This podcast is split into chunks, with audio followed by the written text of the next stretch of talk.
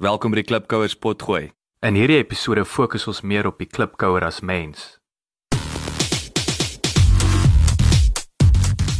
Klipkouers, waar ons elke week met Afrikaner entrepreneurs en impakmakers gesels ten einde die beste praktiese besigheids- en lewensadvies met jou te deel. Jou gasheer en mede-klipkouer, Jacques Basson. Hallo klipkouers, ek is Andrius Brink. Ek is die hoofuitvoerende beampte van Andile Solutions. Um, ons is 'n professionele dienste firma en ons werk in die kapitaalmarkte, spesifiek vir investeringsbanke. Andries, welkom. Baie dankie, Jacques, lekker by jou Andries, wat is jou vir jou belangrikste persoonlike doelwitte vir die jaar? om fiks te word. Ehm um, so ek het uh, jy weet mense werk te veel. Ehm um, en jy verloor balans. Ek is nou in my 40s en ek hoor die jy weet mense moet maar na jouself kyk in jou 40s jou spiermassa begin afneem en so meer en so meer. So ek het um, ek het begin met 'n swemprogram. Ehm um, ja, so ek sal baie fikser, maar ek wil nog baie fikser word. Ehm um, bietjie 'n paar kilos ook nog afgooi. Jacques. wat, is die ou gewoonte wat jy wens jy het? Ek wens ek is super georganiseer. Ehm um, maar ek is nie. Wat is jou gunsteling aanhaling? Ja, weet jy ek uh, ek is versigtig vir aanhalings. Ek um, ek is so 'n bietjie 'n leuke geskiedenis um, ou so ek hou ek is mal oor om geskiedenis te bestudeer. So ek ek hou daarvan om aanhalings binne konteks te sien. Ehm um, jy weet en dan dan beteken dit vir my altyd meer. Maar ek ek dink jy weet dit pas seker by ons gesprek in, maar vir my is uh, is 'n baie goeie aanhaling uh, kom uit uh, Spreuke uit uh, in die Bybel. En dit sê dat 'n goeie naam is meer werd as groot rykdom. Ehm um, ek dink jy weet veral vir wat ons doen in in ons maatskappy en in ons industrie is dit nogal werklik die waarheid en en ek dink dit hou dit dit doen 'n klomp goed dit check jou in baie opsigte jy weet so ehm um, ja goeie naam is meer werd as groot rykdom goud en silwer. Watter persoon, dood of lewendig, is vir jou inspirasie? Ja, soos ek sê ek lees baie geskiedenisse. Ek ek en ek's mal oor uh, biografieë, autobiografieë. So ek lees maar baie oor mense. So daar's so baie uit die tegnologie wat ek nou vir Gordon Moore genoem. Hy het in die 60's gesê uh jy weet tegnologie gaan verdubbel elke 18 maande en hy was reg. Ehm um, ongelooflik. So profeet eintlik. Ehm um, hmm. Steve Jobs uit die hart van die saak. Ehm um, jy weet ek Elon Musk het ek nou sy boek gelees ek's nie so ek ek wonder nog oor die man. Ehm um, maar politi politieke leiers, jy weet Churchill, ehm um, Konrad Adenauer is 'n is 'n ongelooflike mens gewees. Kuns is al Mahler en Beethoven.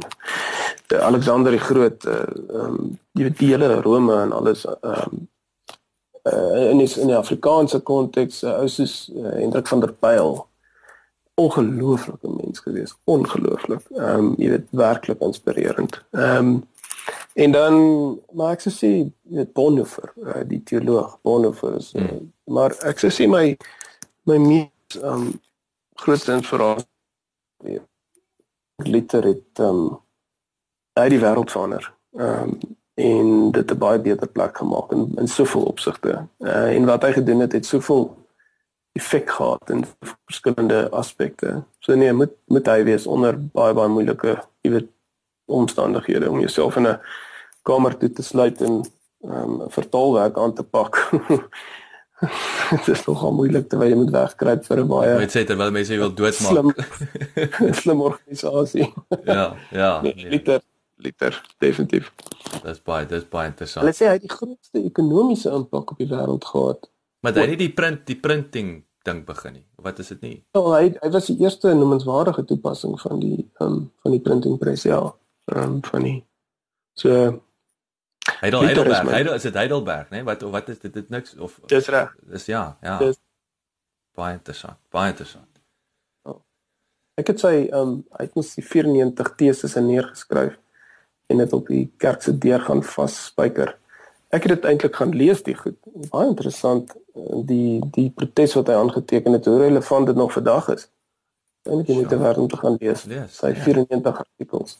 Ja, ek het eh, ek het ek gaan definitief 'n bietjie, want ek is self ook ek spy lief vir my geskiedenis en en auto jy weet biographies en so aan, so ek gaan definitief 'n bietjie loop. My span sê vir my, ons het baie resensies op iTunes nodig sodat jy die Klipkouer program maklik in die hande kan kry. Kan julle ons asseblief uithelp en inteken op iTunes en vir ons 'n resensie los? Ons sal dit kwai waardeer. Dankie.